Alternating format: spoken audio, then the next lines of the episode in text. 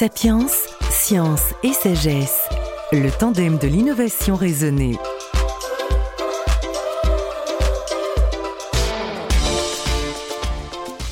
Base Concordia, le continent blanc, l'Antarctique, à 1100 km de la côte de la base française du Mont d'Urville, à 3200 mètres d'altitude.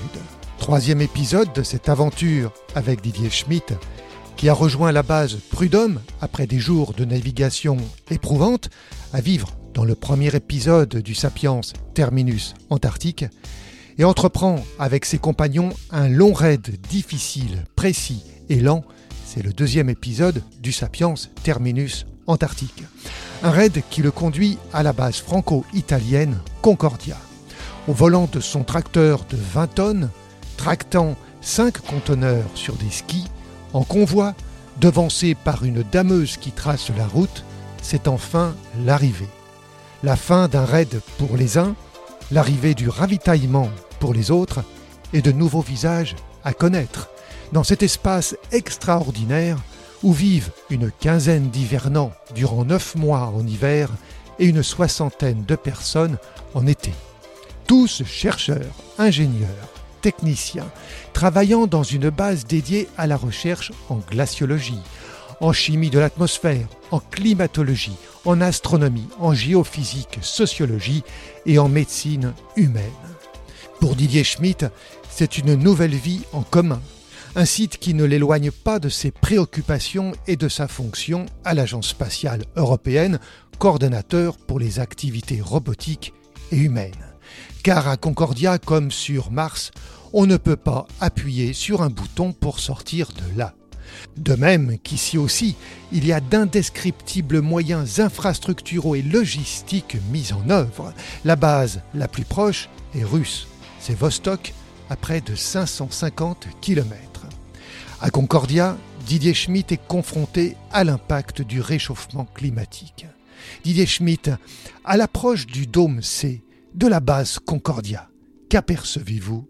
En fait, le, dôme C, comme il est vraiment très élevé, à, 3200 mètres, on ne, on ne voit la, base que vraiment vers la, vers, la fin, c'est-à-dire à, disons, 15 km, on voit vraiment le, le dôme.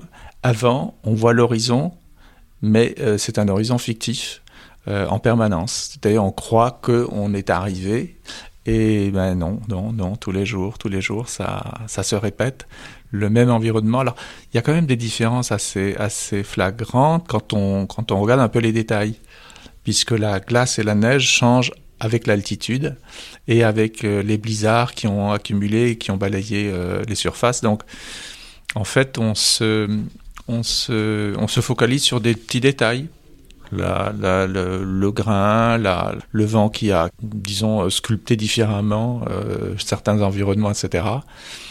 Parce que bon, pendant 11 jours, euh, être tout seul dans un véhicule, euh, à regarder du blanc, c'est quand même pas, pas aussi évident que ça. Et quand vous atteignez enfin Concordia, là vous découvrez quoi?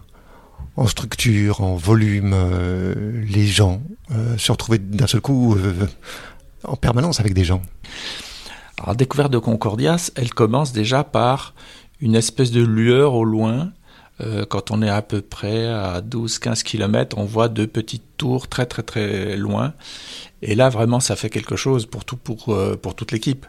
Parce que c'est le but euh, de cette expédition qu'on a, que moi j'ai attendu depuis pas mal de, temps.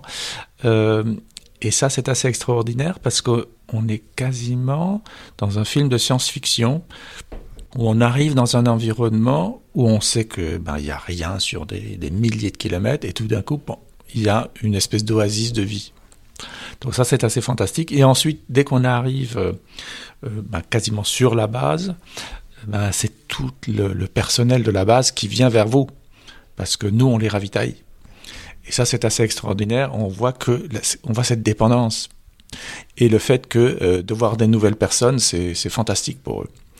Et ça, c'était assez extraordinaire. D'autant qu'il y a des gens qui sont là depuis des mois. Oui, alors sur la base, il y a, il y a deux choses. Euh, il y a les hivernants, donc ce sont des, des personnes qui restent euh, 14 mois. Et donc ça, quand on arrive, effectivement, euh, c'est des gens qui ont effectivement cette, cette envie d'aller de nouveau vers la civilisation entre guillemets et qui voient des nouvelles personnes arriver, c'est nous, donc ça c'est assez extraordinaire.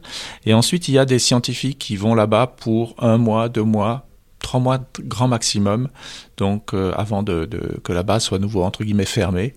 Euh, pour que les, ben, pour qu'il n'y a que les hivernants qui restent, ils sont à peu près 12 à 13 euh, chaque année.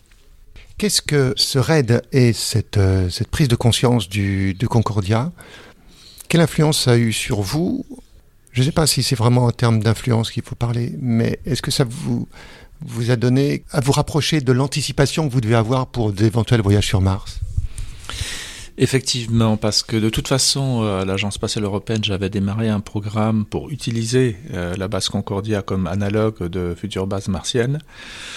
effectivement, en y allant, j'ai bien vu effectivement que c'était une, une, une réalité. C'est-à-dire aujourd'hui, on sait très bien que si on veut aller euh, sur Mars, on ne va pas juste y aller un jour ou deux jours à cause de la conjonction des orbitales entre la, Terre et Mars. Donc il faut pouvoir rester 500 euh, jours sur place. Or ça, on ne peut pas le simuler. Moi, j'étais dans des simulateurs à Moscou, des simulateurs de mission martienne où les gens restaient 8 mois, etc. On sait très bien que avec n'importe quel problème sérieux, on ouvre le sas, on sort et puis euh, on est pris en charge. Euh, en allant sur Mars et sur Mars, ben, c'est pas le cas. Il n'y a pas de comité d'accueil.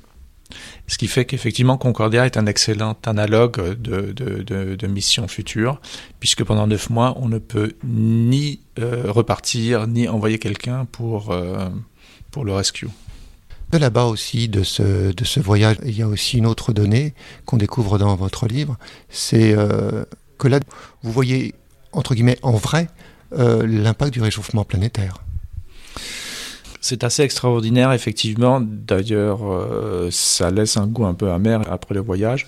Déjà, quand on arrive euh, sur, euh, sur le continent, enfin vers le continent, avoir la banquise qui reste, c'est très anormal, puisqu'il y a, ça veut dire qu'il y a eu un anticyclone.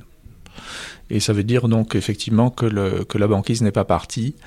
Et ensuite, j'ai expérimenté quand même quelque chose d'assez extraordinaire. On était un jour, on avait du plus 3 à cet endroit, ce qui n'arrive quasiment jamais. Et, euh, avec les réverbérations euh, du soleil, j'étais même en t-shirt à un moment donné sur la, sur la banquise. Donc ça, c'est déjà très curieux.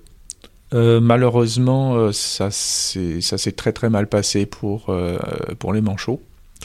Et parce que quand la banquise ne part pas, ils, ont, ils doivent faire, ben, en l'occurrence cette année-là, 80 km pour aller se nourrir. Et ça, c'est une semaine euh, de trop aller-retour. Ce qui fait que sur les manchots euh, Adélie, donc les petits manchots euh, noirs et blancs, sur 20 000 euh, poussins, il y en a quasiment 99%, sinon plus, qui n'ont pas survécu. Donc ça, c'est très dramatique parce que tous les jours, vous voyez une hécatombe quand vous sortez de la base. Et pour les manchots empereurs, c'était pareil, c'était la catastrophe totale sur les euh, plus de 1000, 1000 poussins empereurs, euh, il n'y en a aucun qui a survécu euh, à la fin de la saison. Et donc ça c'est vraiment l'impact du changement climatique, ça c'est assez clair. Et en plus, sur la base de Prud'homme, c'est la première fois, donc depuis la présence française sur place depuis 1952, que la glace avait fondu et qu'on voyait le sol sur place. Donc personne n'avait vu avant euh, la roche qui était, qui était donc euh, sous la glace. Donc ça, ça fait, ça fait, ça donne un sentiment assez, assez bizarre et, on touche euh, vraiment au cœur le, le problème climatique. Merci.